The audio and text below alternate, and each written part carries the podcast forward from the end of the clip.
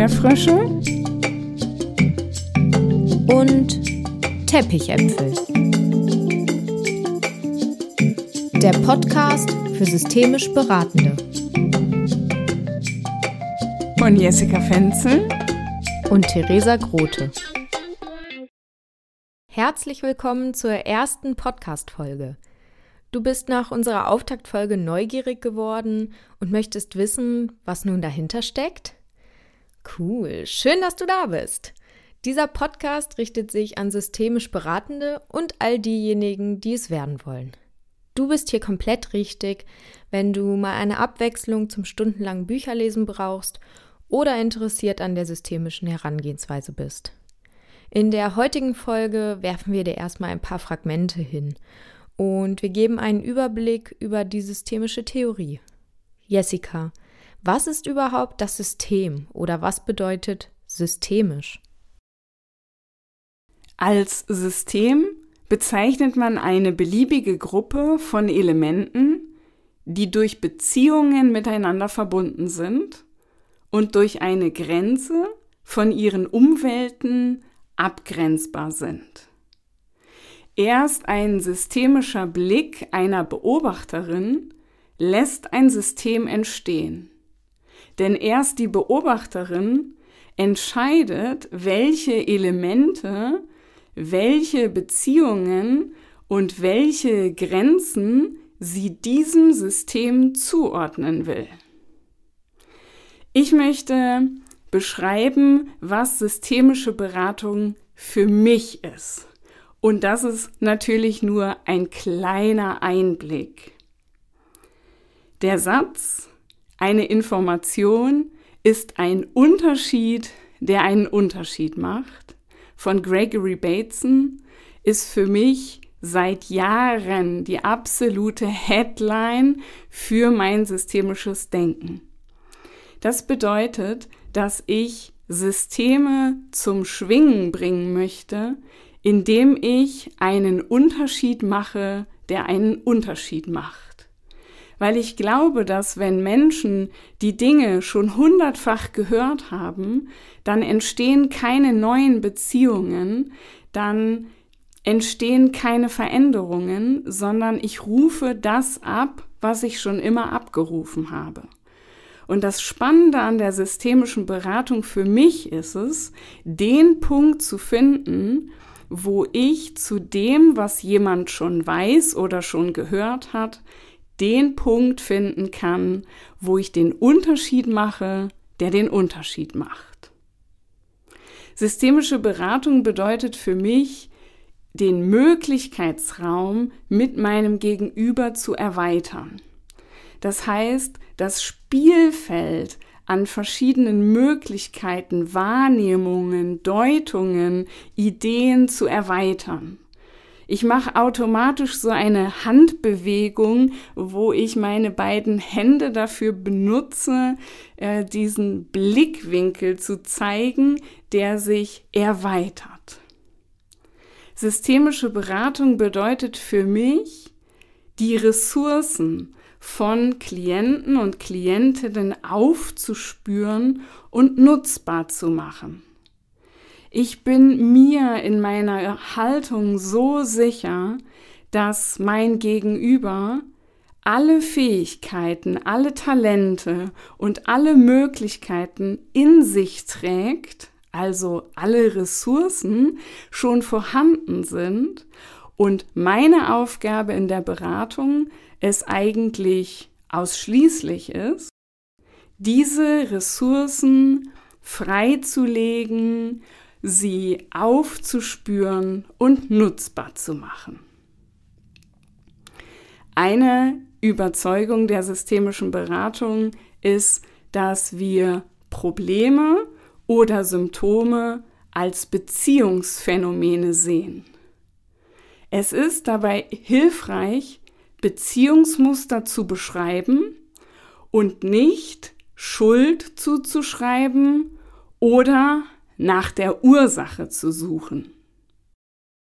Eine weitere wichtige Idee ist es, dass Verhalten immer in einem Kontext passiert. Symptome Störungen und Krisen bekommen erst ihre Bedeutung bzw. werden erst verstehbar, wenn man sie in dem Kontext betrachtet, in dem sie auftreten. Wenn wir beide, Theresa, zum Beispiel zu einer Beratung gehen würden und du dort unsere Beziehung als energetisch aufgeladen oder vielleicht auch überdreht beschreiben würdest, dann sagt das nichts über dich aus und nichts über mich, sondern etwas über unsere Beziehung. Weil wir vielleicht am Anfang von unserem Podcast noch so unfassbar aufgeregt sind, weil wir vielleicht noch nicht ganz sicher sind, wie das Ganze so bei den Zuhörenden ankommt. Im systemischen Denken werden Beziehungsphänomene also nicht einzelnen Personen zugeschrieben, denn wir gehen davon aus, Menschen sind sogenannte Kontextpersönlichkeiten. In der systemischen Beratung ist es außerdem wichtig, systemrelevante Personen in den Blick zu nehmen und sie mit einzubeziehen. Wir nennen das Umwelteinbezug. Das heißt, dass wenn eine einzelne Person zum Beispiel zu mir in die Beratung kommt, dann denke ich, die Personen, die an dieser Person noch dranhängen und mit ihr in Beziehung stehen, immer mit. Also zum Beispiel das Herkunftssystem, manchmal bestehend aus Mutter und Vater, oder aber wenn es um einen beruflichen Kontext geht, dann denke ich die Teammitglieder oder die Teamleitung mit. Und was ist noch wichtig? Symptome und Schwierigkeiten haben immer mindestens zwei Seiten. Vor- und Nachteile. Und dasselbe gilt für das Aufgeben, also für das Hergeben von Symptomen.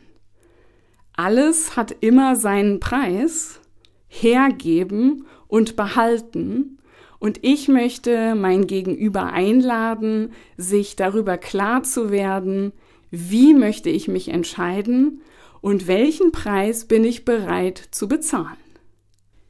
In systemischen Beratungsgesprächen wird danach gefragt, was tut ein Mensch, damit er oder sie dauerhaft Probleme, Schwierigkeiten oder Symptome hat. Wie schafft es jemand, ein Symptom aufrecht zu erhalten? Was muss er oder sie tun, um immer wieder dieselben Ängste, immer wieder Magengeschwüre, immer wieder Kopfschmerzen, immer wieder Streit in der Partnerschaft zu haben? Mit anderen Worten, wir gehen davon aus, dass Veränderungen im Leben das Normale sind und Beständigkeit das Erklärungsbedürftige. Ein Beispiel dazu. Ich muss, damit ich vielleicht in einem Jahr von heute ungefähr die gleiche bleibe und noch am besten genauso aussehe wie heute, immer wieder essen, meine Haare schneiden, duschen, mir die Fingernägel schneiden und so weiter. Wenn ich nichts davon tue, dann verändere ich mich automatisch. Ähnlich ist es im Garten. Damit der Garten der gleiche bleibt, muss ich immer wieder Unkraut jäten, Rasen mähen und so weiter.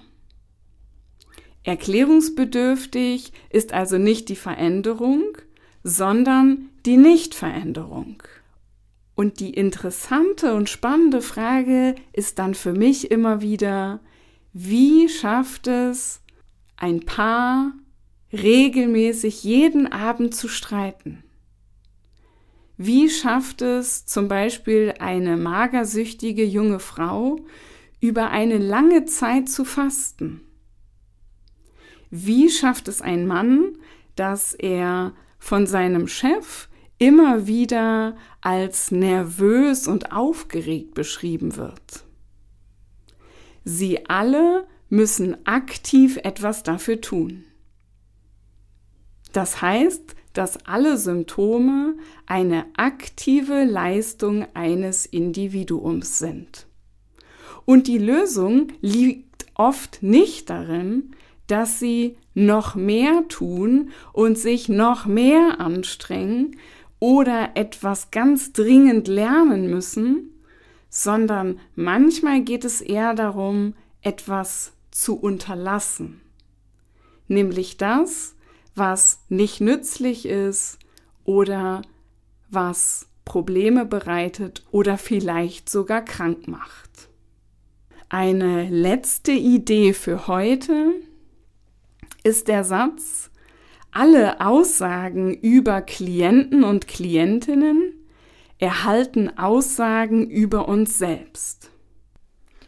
Wenn ich einer Kollegin zum Beispiel etwas über eine Mutter berichte, mit der ich arbeite, und sie beschreibe als, sie ist so kompetent und sie ist so cool und sie, sie ist so wissbegierig, dann sage ich auch immer ein bisschen was über mich. Und eine Selbstreflexion im systemischen Gedanken ist daher unvermeidbar und macht richtig viel Spaß, weil ich auch ganz viel über mich selber lernen kann. Und aus meiner Erfahrung aus der Arbeit kann ich sagen, ja, es funktioniert. Die Anwendung der Theorie zeigt mir wirklich, dass sie wirkt. Und irgendwie wird dabei nicht nur der Perspektivraum der Klientinnen und Klienten erweitert, sondern auch mein eigener. Du fragst dich nach dem Hören sicherlich, was es mit diesen ganzen Begriffen auf sich hat. Tja, dann kann ich dir nur sagen, bleib dran. In den nächsten Folgen werden die Begriffe noch einmal aufgegriffen, erläutert und konkrete Beispiele benannt.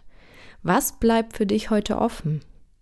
Wenn dir die Folge gefallen hat, schreib uns gerne deine Fragen und Anmerkungen auf unserer Instagram-Seite unter flow. Wir freuen uns auf einen Austausch mit dir. Bis dann. Join the next level.